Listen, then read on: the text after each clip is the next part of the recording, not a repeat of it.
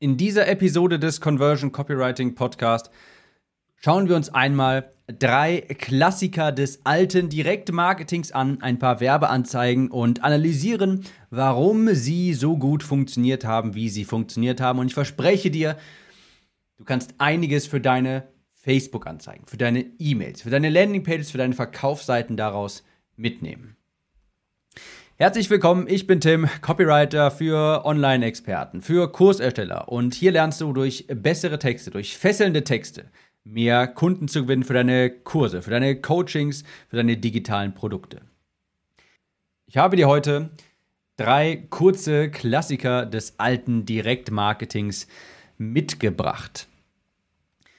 Das sind Anzeigen, Werbeanzeigen aus Zeitschriften, die wurden damals oder auch aus Briefen, die wurden damals im, in Amerika vor allen Dingen, das nennt man Direktmarketing, mit per Briefpost verschrieben oder waren äh, verschickt oder waren in Zeitschriften abgedruckt und zwar quasi kurze Verkaufsbriefe. Ich habe jetzt vor kurzem hier durch meine Swipe-File, also durch meine Vorlagensammlung einmal durchgeblättert. Ein guter Copywriter hält natürlich auch eine, eine eigene Vorlagensammlung und da sind mir diese drei ins Auge gestochen. Ich dachte mir, Mensch, darüber muss ich doch mal hier im Podcast reden.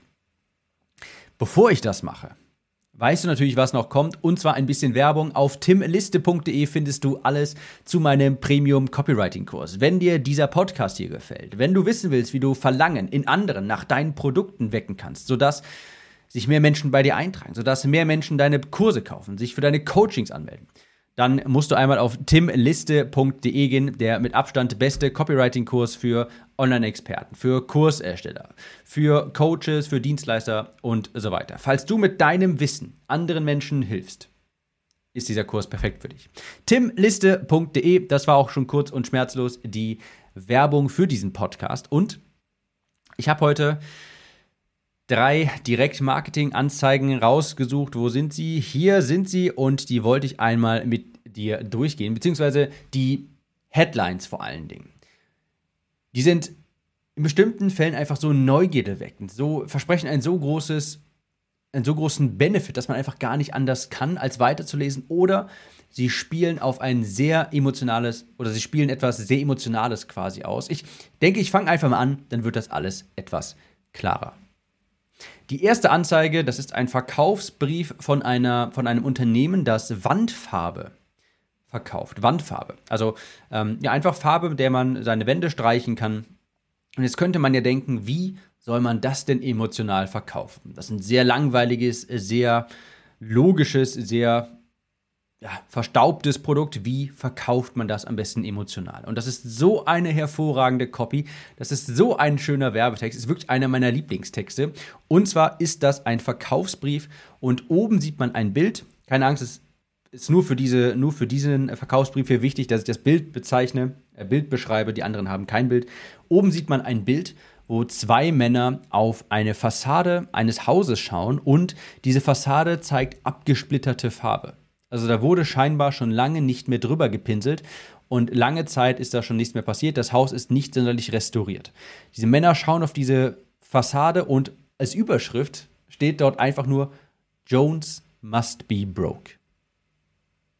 Jones must be broke. Jones muss oder ist scheinbar pleite.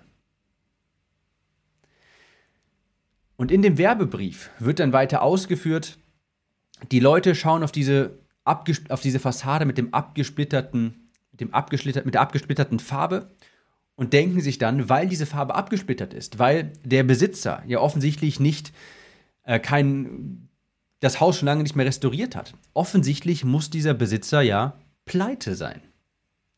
Und das ist schon wirklich sehr geniales Marketing. Und natürlich endet, das Verkauf, endet der Brief darin am Ende des Tages, ähm, dass man sich diese Farbe kaufen soll, um eben sein Haus wieder zu pinnen, die Fassade wieder auf Vordermann zu bringen. Denn das hat der Copywriter für diese Anzeige wirklich hervorragend gemacht. Er hat erkannt, dass das eben einen schlechten Eindruck bei anderen Leuten macht, dass man sich ja vielleicht sogar dafür schämt, wenn die Fassade abgesplittert ist. Er hat hier quasi in den Köpfen der Lesern diesen, den Gedanken gepflanzt, hey, wenn deine Fassade abgesplittert ist, wenn dein Haus, naja, wenn das, wenn die Fassade äh, nicht gepflegt aussieht, dann denken andere, dass du vielleicht pleite bist, dass es bei dir nicht läuft. Und das ist natürlich eine Emotion. Das ist natürlich Scham. Hier wird die Emotion mit der Emotion Scham gespielt. Das ist natürlich eine Emotion, die wir Menschen vermeiden wollen. Wir wollen natürlich nicht, dass die Außenwelt denkt, dass wir pleite sind, dass wir ein Versager sind.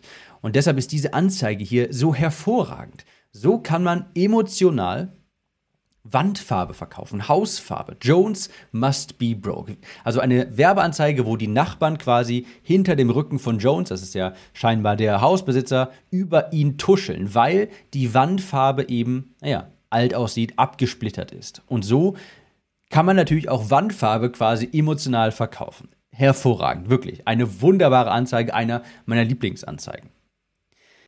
Zweite Anzeige, zweite Überschrift lautet Are the foods you are eating today starving your brain?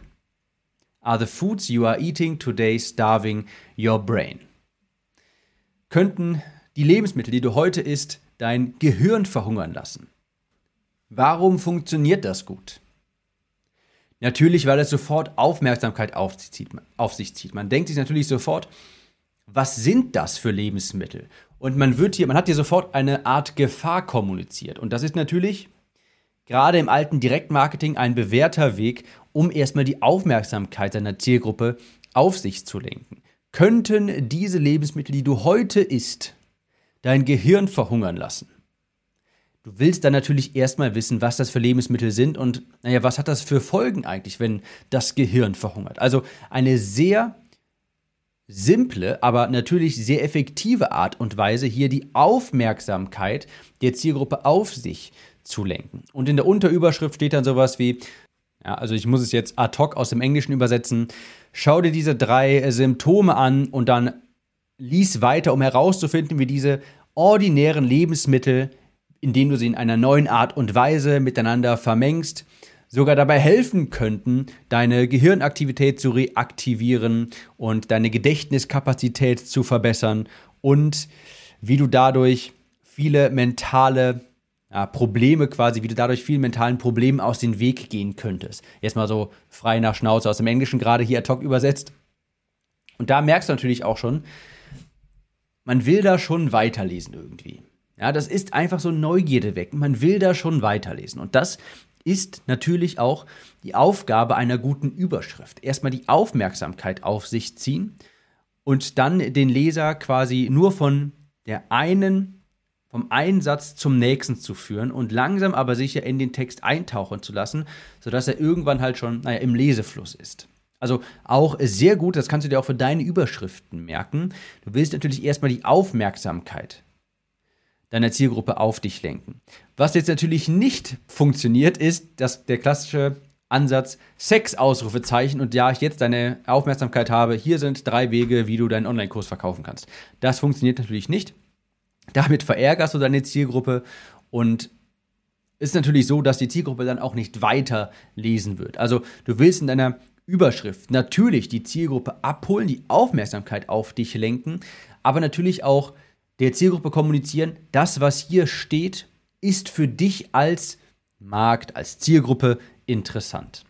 Also auch sehr gute, eine sehr gute Möglichkeit, eine sehr gute Überschrift, eine sehr gute Werbeanzeige und die kann man sich auch gerne, kannst du alles gerne googeln, findest du bestimmt die alten Werbebriefe dazu.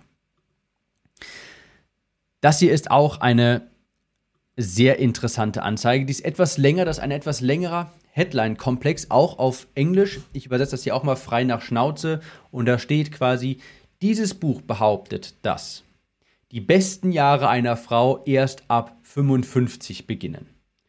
Und dieses Buch behauptet danach noch weitere Claims, also die besten Jahre einer Frau sollten erst ab 55 beginnen. Darunter steht noch, Sie sollte nicht das mittlere Alter quasi erreicht haben, bis sie 70 ist. Und dass sie nicht die Fähigkeit verlieren sollte, Männer anzuziehen, bis sie über 90 ist, sofern sie einfach nur diese vier natürlichen Quellen verlängerter Jugend benutzt, die von über 90 Prozent der amerikanischen Frauen die über 90% der amerikanischen Frauen nicht kennen. Jetzt muss ich natürlich eine kleine Anmerkung machen. Das sind natürlich alte Werbeanzeigen. Das heißt, die sind manchmal auch, die würden heute vermutlich jetzt nicht mehr so laufen, weil das natürlich politisch nicht mehr ganz korrekt ist. Und hier sieht man, okay, das ist jetzt eine etwas ältere Anzeige, stammt so aus der Zeit, wo Ärzte auch noch Werbung machen konnten für Zigaretten und sagen konnten, ja, damit haben sie weniger Stress und dann müssen sie weniger häufig zum Arzt gehen und so weiter. Also das muss man in den Kontext einordnen. Das kommt jetzt aus dieser Ära. Was ich an dieser Überschrift so mag, ja, die Blütezeit einer Frau sollte nicht vor dem 55. Lebensjahr beginnen. Es ist natürlich, also erstmal sieht man natürlich ganz klar, in der Überschrift wird natürlich die Zielgruppe ausgerufen. Frauen mittleren Alters. Frauen irgendwas so zwischen 40, 55 oder vielleicht sogar darüber hinaus.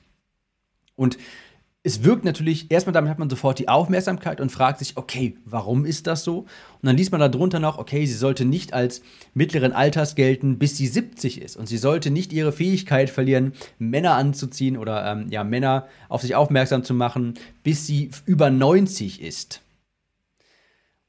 Das ist natürlich auch noch ein Neugierde erweckendes Element und dann kommt natürlich auch das, was, worauf sie am Ende des Tages hinaufläuft. Das alles kann funktionieren, wenn Sie diese vier natürlichen Quellen äh, verlängerter Jugend, wenn sie endlich dafür bewusst wird, wenn sie die endlich kennenlernt. Ich muss das hier immer ad hoc aus dem Englischen übersetzen. Ähm, und natürlich, diese vier Quellen sind von über 90 Prozent der amerikanischen Frauen kennen diese Quellen nicht. Natürlich massive Neugierde. Natürlich fragt man sich, was ist das denn? Und was ich hier besonders mag, ist, es ist so eine komplett andere Headline. Es ist eine, wie sagt man so schön im Copywriting, eine Big Idea. Die besten Jahre der Frau sollten nicht beginnen, bis sie 55 ist. Ja, oder das ist quasi, ähm, das ist die Blütezeit, bis sie mit 55 beispielsweise. Das ist also eine sogenannte Big Idea. Da hängt, das ist was Neues, das ist etwas Kontroverses, das erstmal Aufmerksamkeit auf sich zieht. Und das kannst du dir auch für deine Überschriften mitnehmen. Natürlich nicht das, diesen alten Kontext hier, dass Frauen ja scheinbar nur Interesse daran haben, Männer anzuziehen und so weiter. Da merkt man, das ist ein bisschen alt. Sondern was ich damit meine, ist, ruhig mal etwas disruptiv sein, eine große Idee nach vorne preschen und mal überlegen, wie kann ich mein Produkt etwas kontrovers auch vermarkten? Wie kann ich eine richtig kontroverse Headline schreiben, die erst einmal auf jeden Fall Aufmerksamkeit auf sich zieht? Also auch ganz wunderbar hier gelöst. Diese Headline zielt natürlich auch auf die Zielgruppe ab und spricht sie tatsächlich sofort an. Also die Zielgruppe wird hier sofort angesprochen, in den Text gesaugt durch Neugierde und natürlich auch durch eine Benefit-Kommunikation, durch eine Nutzen-Kommunikation, indem man hier sagt, okay, du kannst dadurch jünger wirken beispielsweise. Du kannst, das ist damals, waren das ganz viele Produkte, die für Frauen extra gemacht wurden. Das waren meistens Produkte, sowas wie ähm, Skincare, also äh, Hautpflege und wie kannst du jünger aussehen und natürlich abnehmen. Das war damals zu dieser Zeit natürlich das waren so die stereotypischen Produkte, die an Frauen vertrieben wurden. Ja. Hautpflege, jünger sein, abnehmen. Auch eine sehr clevere Anzeige. Äh, ich unterlasse es mal, das aus heutiger Sicht zu, zu bewerten, ob das heute noch so funktionieren würde. Aber da stecken einfach wunderbare Prinzipien des Direktmarketings hinter. Ich hoffe, das hat dir gefallen, dieser kleine Ausblick in die alte Zeit des Copywritings und falls du in der neuen Zeit, heutzutage, im Internetzeitalter, Copy schreiben möchtest, die funktioniert, die Kaufinteresse weg bei deiner Zielgruppe, dann geh einmal auf timliste.de. So, kurzer, schmerzloser Pitch. Wir hören uns in der nächsten Episode wieder. Bis dahin, ciao, Tim.